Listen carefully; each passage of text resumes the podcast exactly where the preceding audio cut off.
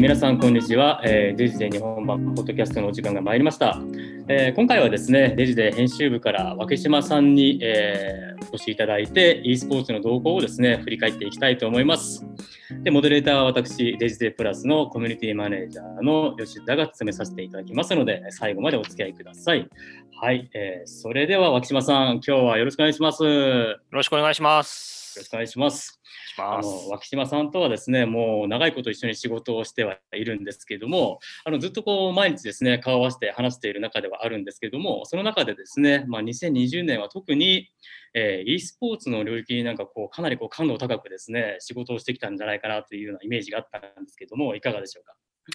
そうですね、まああの、趣味と実益を兼ねてたところはありますが、まあ、やっぱりその単純に、今までゲームって遊ぶものだったのが、そうではなくなってきてるっていう流れが、まあ、2019年頃からだとは思うんですが、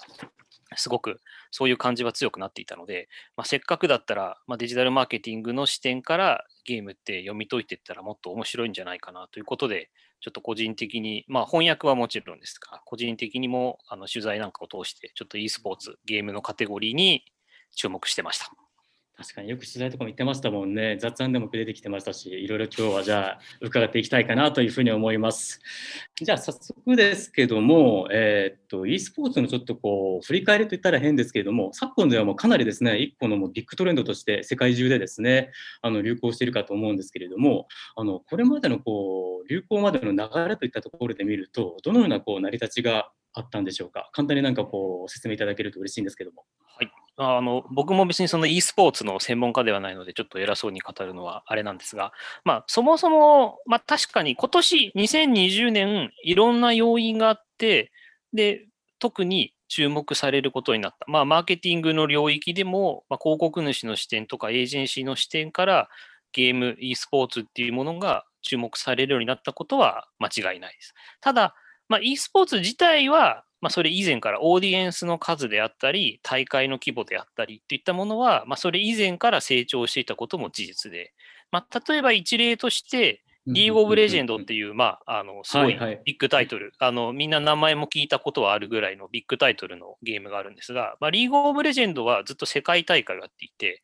で、2017、まあ、それ2012年か11年頃からやってたと思うんですが、あそれ2017、うん。そうなんですよ。で、2017年の世界大会のユニークビューアー数が8000万人。で、まあ、これだけでも結構、あのそれだけの人がゲームの大会見てるってすごいなっていう感じではあるんですが、まあ、それが2018年になると9960万人になって、で、2019年には1億人を超えているっていう。だからまあ、ちょっと18年から19年の成長はちょっとやや横ばい気味ではあったものの、とはいえ、まあ、そこまで年20%近い数、勢いでユニークビューアー数は伸びていたと。だからまあ、あの、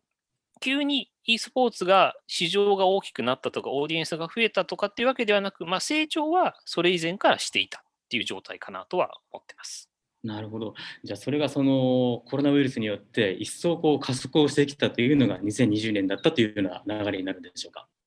そうですね、印象として、まあ、結果的にはそういう側面もすごくあったかなとは思います。うんで例えば、まあ、デジデの例で見てみると、アメリカの記事なんかの場合は、まあ、2019年の末ぐらいからかなり e スポーツとかゲームに対して言及するものっていうのが増えてたんですね。でとはいえ、ただ、2020年に入った段階でも、まあ、コロナ以前、1月、2月、3月のちょっとこう、か感染が広がる直前ぐらいの時には、まだどちらかというとうん、懐疑的な声みたいなものの方がう、んちょっと多かったんですね。で、まあ、あのー記事もまあいろいろあるので、ぜひご覧いただければと思うんですが、まあ、例えば ROI がよくしっかりしてないじゃん、これってっていう話とか、まあ、そもそもそのお金出すことによってどんな効果得られるのか、そもそも発揮してないじゃんとか、まあ、データってちゃんと取れてんの、これってっていう話とか、まあ、あるいは、オーディエンスの数が、まあ、その e スポーツっていう1個のジャンルで見ればすごい多いけど、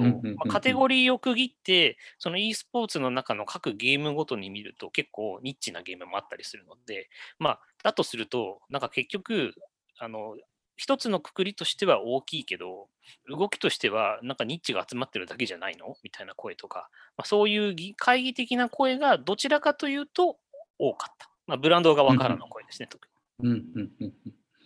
あそういう声もあったんですね。なんか最近ですと、あの賞金総額が30億円だったりとか、優勝者にはなんか3億5000万ぐらいの賞金が出てたりとかで、もうかなりこうお金も動いているなというところで、まあ、当然その人が集まるところにはビジネスチャンスがあるというふうにもちょっと思っているんですけども、今、あの脇島さんがですね、おっしゃられたあの ROI の懸念だったりとか、データの測定だったりとか、オーディエンスの数の問題とかいった部分もですね、まだまだこうあるのかなと思うんですけれども、これらをもしですね、あのブランド広告主が得たいと思った場合、あの得られる手段って何かあったりするんでしょうか？そうですね。まあ、その、取材などを僕が国内のブランドであったり、オーガナイザーの取材を通して感じたのは、まあ、そもそもまずブランドの、例えば自分がスポンサーになる広告を出す側であるという場合は、自分たちがデータをきちんと分析できる基盤を持ってないと、何もできないなっていうのはすごく感じます。つまり、e スポーツっていう流行っている世界があって、そこに広告出せば何かあるんでしょ？っていうスタンスだと、多分何も得られない。逆に、うん、まあ、そこで、例えば、まあえー、e スポーツの中継をしている試合にスポンサードして、オーディエンスはこういう人たちで、で、その人たちはこういう感じの視聴動向ですっていうデータを、例えばオーガナイザーからもらったら、まあ、ブランドはブランドで自分たちが持ってる、まあ、何でしょう、店舗の来店者データとか、はいはいポイントカードの使用データとか、まあ、何らかしらファーストパーティーのデータっていうものはあるはずで、そこにゲームで得られたデータを組み合わせて、じゃあ、こういうスポンサードしたから、結果的にこういう行動につながってるんだっていう分析を、まあ、やっぱり自分たちでちゃんとする必要はあります。なるほど。じゃあ、オーガナイザーからのこうデータ提供の協力を得たと同時に、自社の中でちゃんとこうデータをですね、こうマネジメントするといった部分が必要になってくるというところなんですね。なんかここはますますあの交通整備が今後されていきそうなんで、また動向は追っていきたいかなというふうに思っています。はい。でですね、先ほどもちょっと話に上がったんですけれども、あのコロナパンデミックが本格化するとですね、いろんなこう人々並びに業界の価値観がですね、一変した部分もあると思うんですけれども、ここをちょっとですね、e スポーツにフォーカスをして伺っていきたいと思うんですけれども、えー、業界全体で見た場合ですね、具体的にはあの、まあ、モータースポーツとかもですねあのかなり e スポーツにも興味持ってるのかなと思うんですけれどもそういったところを踏まえてあのパンデミックが、えー、e スポーツに及ぼしたこう影響みたいなところをですね事例を踏まえてお話しいただきたいんですけれどもいかがでしょうか？そうですね、まあ、あのもともとスポーツとゲームの相性自体はすごくいいものであることは間違いなくて、まあ、そのままスポーツ、サッカーのゲームであったり、野球のゲームであったりっていうふうに、スポーツがそのままゲームに落とし込まれてるっていうものは多いですね。まあ、なので、その、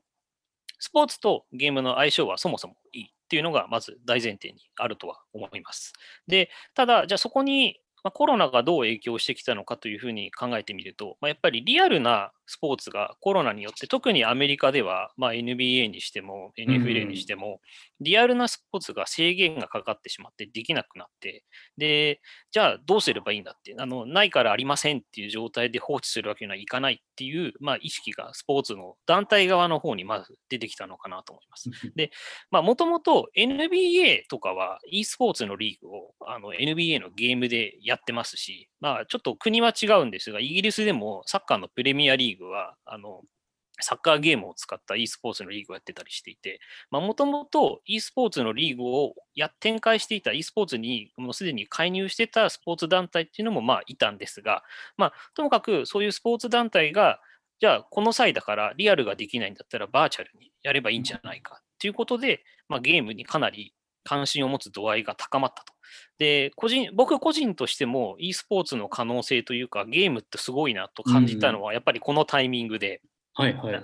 あの、5月頃にアメリカでそのナスカーっていう、あの、アメリカで結構大きなレースのあのリーグがあるんですが、そのナスカーがあのバーチャルレース、まあ、エキシビジョンではあるんですが、バーチャルレースを開催したんですね。で、で、ちゃんとあのドライブシミュレーター、かなりリアルなあのレースのドライブシミュレーターを使って、ナスカーに参戦しているドライバーが実際にドライブシミュレーターのコントローラーでハンドルを握って、で、参戦して、で、解説をするのも、ちゃんとそのナスカーの普段解説をしているリアルな解説員の人たちが、ゲームの画面を見ながら、普通のレースのように解説するっていうレースを展開していて、これが、もう、なんて言えばいいのか、ゲームじゃなくて普通にレースだったんですよ。で、これはすごいなと思って、あの違和感なく、まあ、カメラワークとかも結構うまくて、あの普通にレースをテレビで中継で見てる印象とほとんど変わらない感じで、そこでゲームのレースが展開されていて、なんかもう、でそれを見てると、まあ、ゲームの中とはいえ、サーキットとかもリアルに再現しているので、そのスポンサーの看板とか、あの車体に、車体に書いてあるロゴとかもちゃんと映ってるんですよ。だから、だからあこれあの、スポンサーに対してもちゃんとあの成立してるっていうふうにちょっとなんかこう気持ち的に感じまして、うんうん、これは面白い、すごいとちょっと思って、で、個人的にもそこが結構かなりターニングポイントになったところだったんですが、まあ、なので、やっぱりそのコロナで、で、まあ、かつ、あのコロナの影響があって、そういうことがあったっていうことと、まあ、あと多分普段ゲームっていう文脈でスポーツとかに触れてなかった人たちが、まあ、そこでゲームを通じてスポーツに触れるっていうこともあって、まあ、その視聴者の間口もちょっと広がった。今まではゲーム,、ゲームってどっちかっていうと、ゲームが好きな人がゲームをやっていて、で、あのその人がその延長線上で e スポーツとかも見てるっていう感じだったのが、まあ、この NASCAR とか F1 のあのバーチャルのレースっていうのは、はい、別に多分ゲームやらない人たちがあのレースとしてそれを見てたはずなんですよね。で、やっぱなんかここが結構こう大きなターニングポイントだったんじゃないかなと個人的には思ってます。うんうんいや非常に興味深いですね。で今あの脇島さんからもですね話題に上がったんですけども僕のイメージだとこうスポーツって基本的にこうリアルの場であのやるイメージがあったんですけどそれがですねあのバーチャルの世界にこう移行したというところで、まあ、そこにですねあのブランドもこう広告費を出してスポンサーになってきたというところのお話もらったんですけどもちょっとここでですねブランドと e スポーツの、えー、と関わりのところでちょっと質問したいんですけども、まあ、そうなるとこれまでですねあのブランドがそのえー、リアルスポーツの世界で使っていた広告予算、これをですね、そのバーチャルの中でもこう使うようになったような動きもなんかあったりするのかなと今話を聞いて思ったんですけれども、何か事例含めてこういうのってあったりするんでしょうか？えー、あります。あの、US の記事などでもよく出ていたんですが、うんうん、まあ、やっぱりその、例えば一例としては、まあ、これちょっとブラ、極やや極端な例ではあるんですが、まあ、アディダスとかは完全にもうあのスポーツブランドなので、はいはい、あのスポーツの中継っていうのは結構彼らにとっては重要なあのメディアの投資先ではあったんですが、まあ、当然、まあ、サッカーにせよ、ラグビーにせよ、なあの何にせよ、あらゆるそのアディダスロゴが本来は出てたであろうスポーツの中継っていうのが止まってしまったので、まあ、どうしても予算が浮いてしまっていると。で、そのメディア予算をどこに振るかっていうときに、まあ、彼らはあのゲームの方にその予算を振っていた。だからまあ、これはまあ、そのゲームの可能性がうんぬんとか、ちょっとポジティブな文脈というよりは、まあ、その予算配分を考えたときに、まあ、はい、適切な振り先はどこなのかって彼らが、うん、まあ、アリダスが考えて、その振り先だったのが、まあ、ゲームだったっていうところはあるんですが、まあ、でも、そういう動きも実際に生じてます。ああ、やっぱそういう動向もあったりするんですね。じゃあ本当いよいよとあの e スポーツがますますですね、あのリアルの代わりになって盛り上がってきそうだなというふうに思ってますけれども、じゃあここからちょっとですね、あのユーザーの動向についても伺っていきたいと思うんですけど、これちょっと僕の印象にはなるんですけど、なんか e スポーツだとなんかバトル系のこうゲームの 内容がこう軸になってるのかなと思ったりするんですね。例えばストリートファイターであったりとか、あのリーグオブレジェンドもそうですけれども、ただ最近なんかそのコミュニティ寄りなこうゲームもかなりこう人気を博しているようなイメージがあるんですね。なんか集まりであったりとか、こういったところもあるんですけれども、なんかこうユーザーの動向が、えー、ここ2、3年でなんか変わってきたみたいな印象ってなんかあったりするんでしょうか？そうですね。まあそのユーザーの動向の変化と言っていいのかはちょっと何とも言えないところはあるんですが、まあ、確かにそのまあ、e スポちょっとこれは e スポーツの文脈ともまたちょっと違って、広くゲームの文脈っていうところの話にはなってくるのかなと思うんですが、まあ、今までゲームって、今までっていうか今でもそうなんですが、まあ、ゲームって別に普通自分がゲーム買って、で、自分が遊んで楽しむもののであるっていうのがまあ大前提だったと思うんですけど、うんうん、まあ確かにそうじゃない動き、その必ずしもゲームをしない、なんかもうエンタメとして見てたり、そこにいるだけで楽しむっていう行為っていうものも、なんかこうゲームの価値として認識され始めているのは確かなんですよね。はいはい、で、まあ、あの、ものすごい、これはレアな成功事例な気はするので、すべてのゲームに当てはまる話かわかんないんですけど、はい、まあ、フォートナイトは間違いなく、もう、あの、超エンタメ空間というか、あのゲームっていう文脈をちょっと超えつつあるなっていうのは確かに感じていて、まあ、アーティストのライブ、あのラッパーのトラビス・スコットのフォートナイトライブとか、まあ、あと、えー、日本だと米津玄師さんのライブとか。はいはいはい。話題になりましたね。そうだからゲームの中でライブやるってなんだよって、まあちょっと僕ぐらいのあのミドルゲーマーだと思うんですけど、でも多分、あの今のあのそこに普通にナチュラルに触れてるプレイヤーの人とかオーディエンスの人は多分そういうなんかゲームだからとか感じてなくって、もうなんかそのエンタメの空間の中でゲームもできるし、そういうこともできるっておそらく意識がもうあるんですよね。だからなんかその、今までのゲームでやあのあった、なんかそのゲームっていうのは、誰かがゲーム、ゲームっていう行為をして遊ぶものであるっていう感覚が、こう変わりつつあるんじゃないかなというのは、ちょっと確かに感じてます。だから、あの競技性だけを必ずしも、今吉田さんが言ったみたいに、まあ、バトル、バトルで誰かと戦って勝敗を決するっていうのが、まあ、まあ、e スポーツとして成立させるんだったらもちろん競技性が必要なんですけど、まあ、ゲームっていう広い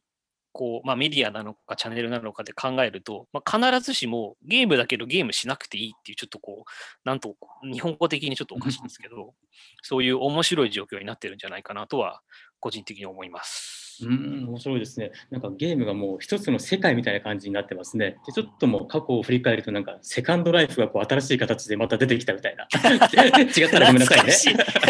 なんか昔ありましたよね。懐かしいですね、セカンドライフ。はい、これが今になって、その、あつ森だったりとかですね、まあ、フォートナイトみたいな新しいこうゲームの中の一つの世界として確立つつあるかなっていうですね、あの直近の動向を肌感で感じてはいるんですけれども、では、あの、先ほど脇島さんがおっしゃったように、まあ、広い意味でこうゲームとして見た場合に、これらをこのマーティマーケティングチャンネルとして活用するためにはどうしたらいいかというところをちょっと最近僕、あの、動向探ってはいるんですけれども、なんかうまく活用しているこう事例であったりとか、脇島さんがこう、この取り組み面白いなと思うような事例ってなんかあったりするんでしょうか？そうですね、まあ、うまく活用している、まあ、なんでしょう、あの、良くも悪くも多分あのゲームとか e,、まあ、e スポーツはだいぶスポーツビジネスとしての側面が強いので、まあ、あのスポーツビジネスの定石をきちんと抑えていれば、e スポーツにおけるそのブランドの投資とかマーケティングって結構うまくはまるんじゃないかなと勝手に思ってるんですが、ゲームって広く考えた場合は多分まだ正解はないというか、あのこの事例が教科書になるみたいなのはなくて、逆にまあそこが一種の魅力なのかなという気はしてるんですよね。だから、まあその、なんだろう、綺麗な言い方をすると、あのクリエイティビティに溢れているというべきか、あの、はい、イノベーションのチャンスがすごくあるというべきか、あのっていうところは感じます。ただ、まあ、どどんなブランドにしても共通してるのは、あのそれなりに一定の長期間、まあ、長期間じゃないにしても、中長期で考えて計画を設定して、まあ、ゲームに投資、ゲームってカテゴリーであったり、まあ、e スポーツに投資してるなっていうのは、みんな共通してると思います。うん、なるほど、そういった動向があるんですね。ありがとうございます。なんか最近の動向を見ているとですね、そのバーティカル、つまりパーソナライズによった、小カテゴリーによったあのアプローチの仕方みたいなところが、一個トレンドとしてもあるのかなというふうに思ってたんですけど、これを一方、反対側でですね、e スポーツに置き換えて考えてみると、まあ、フォートナイトなんかはもうかなりこう拡大しすぎたみたいなところで、めちゃくちゃこうでかい世界になってると思うんですけれども、でかくなりすぎたことによるですね、あの弊害みたいなところって、ゲーム全体並びにマーケティングチャンネルで見た場合にも、両方の側面から見て何かあったりするんでしょうか？うんまあ、でかくなりすぎた、まあ、あの大きくなっていくのは別に悪いことではないと思うのでいいんじゃないかなと思うんですが、まあ、その成長していく過程での弊害があるとすると、あの話題性とかがだけが先行しちゃって、バズワードみたいな理解になってしまってて、まあ、冒頭に言ったように、とりあえず e スポーツってなんかすげえ流行ってるみたいだし、面白いとこなんでしょ？って、じゃあなんかそこでやったらなんか売れんじゃないの？みたいな感覚とかになっちゃうブランドなり、人なりっていうものもいるかなという懸念、まあ懸念って言っていいのかな、まあ、はあります。あの、やっぱりそうなっちゃうと結局その e スポーツなりゲームなりっていうのはあくまでもそのその巨大なくくりの一つでしかないので、はい、まあ、まあ、その中に、まあ、ゲームって一言で言ったって、フォートナイトと動物の森は全然違うゲームですし、まあ、あの冒頭で言ったリーグオブレジェンドと、まあ、例えば僕が取材をさせてもらった PUBG とかでも全然あの違うゲームですし、その大きなゲームってくくりの中にいろんなコミュニティがあって、いろんなリーグがあって、で、それぞれのオーディエンスとかの特性があってっていう、そのやっぱ違いは当然存在するんですよね。でプロ、プロ野球と J リーグで同じあのマーケティングをしないのとあの同様で、あの、はい、e スポーツってくくりの中で、すべてにおいて必ず共通するマーケティング戦略とか、あの考え方とか、キャンペーンの展開の仕方っていうのはないと思うんですよね。だから、そういう、なんだろう、ゲームに対するちゃんとした理解って言っていいのかな。まあ、ゲー、はいはい、あのゲーマーであるか否かって言っちゃった方が早いかもしれないんですけど、っていうのは重要で、だから、大きくなったことの弊害、弊害、うん、これ大きくなったことの弊害なのかな。まあでも大きくなって、ゲーマーじゃない人たちにもゲーム、e スポーツとかゲームっていうものの存在が知れたことによる弊害かもしれないですね。うん、なるほどですね。いや、面白い意見ですね。なんかこう、先ほどから質問させてもらって思うのが、1返せば、1質問すれば10返ってくるんですね、脇島さん。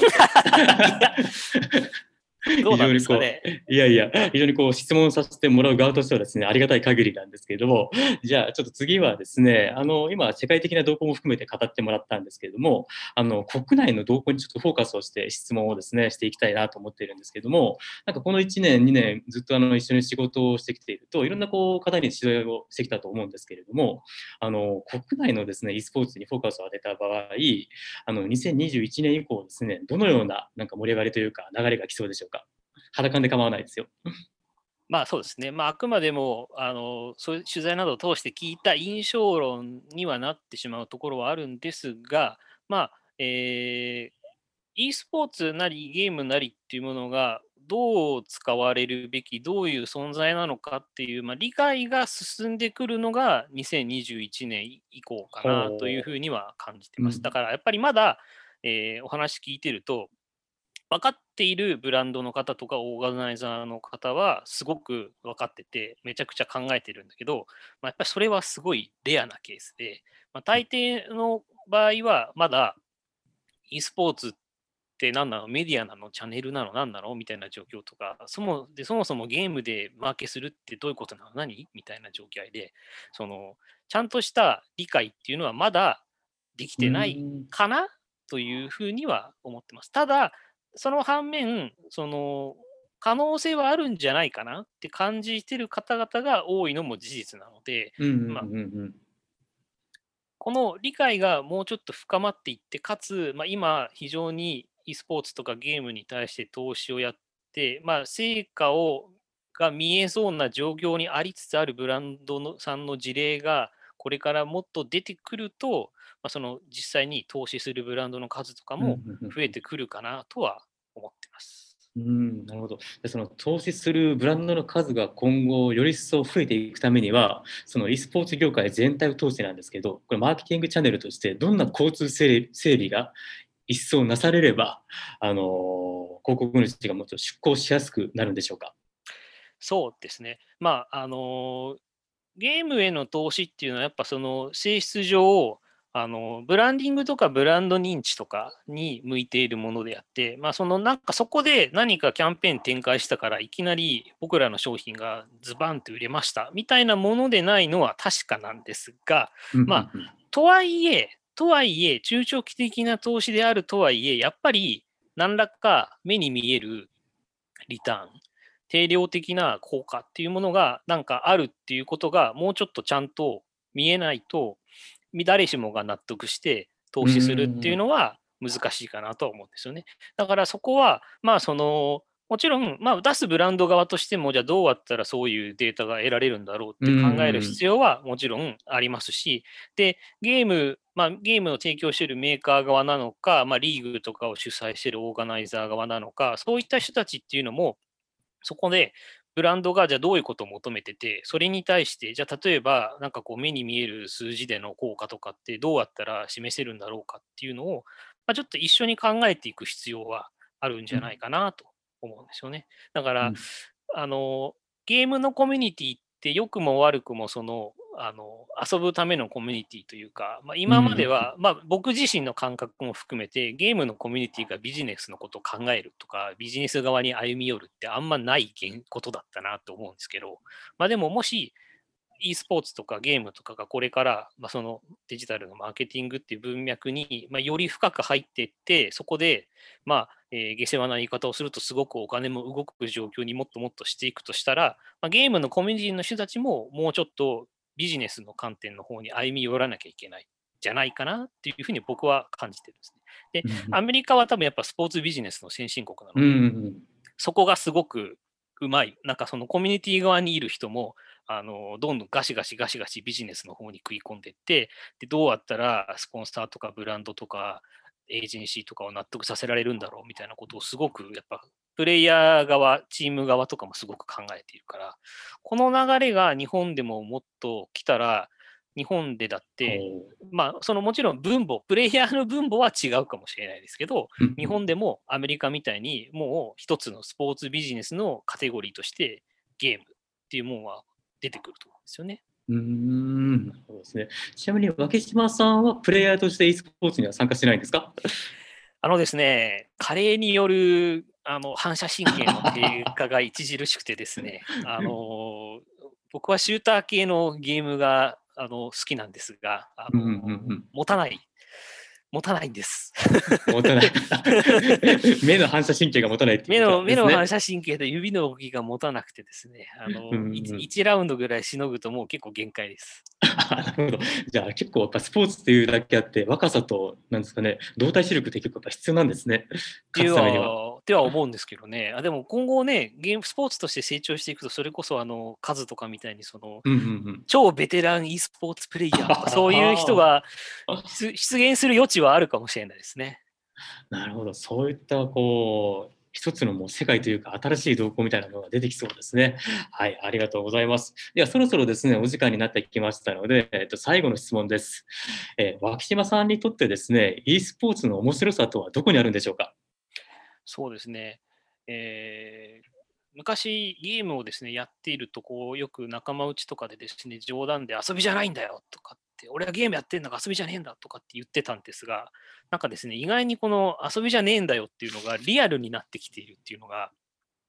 すごく、あ遊まあ、結果的には遊んでいる、もちろん遊び、そのコアにあるのはゲームをプレイするっていう遊びの部分なんですが、そこを軸にして、あのまあ、遊んでるけどお金が生まれてるじゃないですが、その遊びを軸にしてビジネスが展開されて、まあ、遊びを軸にしてマーケティングの戦略も練ることができてっていう構造になってきているのが、こうまあ、自分がゲームが好きだからというのもあるんですが、めちゃくちゃ面白いなっていうふうに感じていて、こうそこが面白さ、これから見ていく上でも、いかにゲームの遊びの部分とか面白さみたいなエンタメ的な要素が大事にされつつ、そこがうまくビジネスの文脈で広がっていくのかなというのが、すごく個人的には楽しみにしてます。じゃあ今後もますます期待しておりますので、新しいですね、動向や取材等で得た情報があればですね、デジで日本版の方でまた公開していただければ嬉しいなと思いますので、来年もですね、頑張っていきたいなと思いますので、お願いします。よろしくお願いします。はい、はいえー、ではお時間になりましたので、えーと、今回のポッドキャストはここまでにしたいと思います。えー、脇島さんのお話の中であった通りですね、あの e スポーツの動向がこう一網立ちにキャッチアップできる貴重な場になったかなと思いますので、今後ともですね、あのお付き合いいただきたい嬉しいなと思います。はい、それでは今回は以上になります。脇島さんどうもありがとうございました。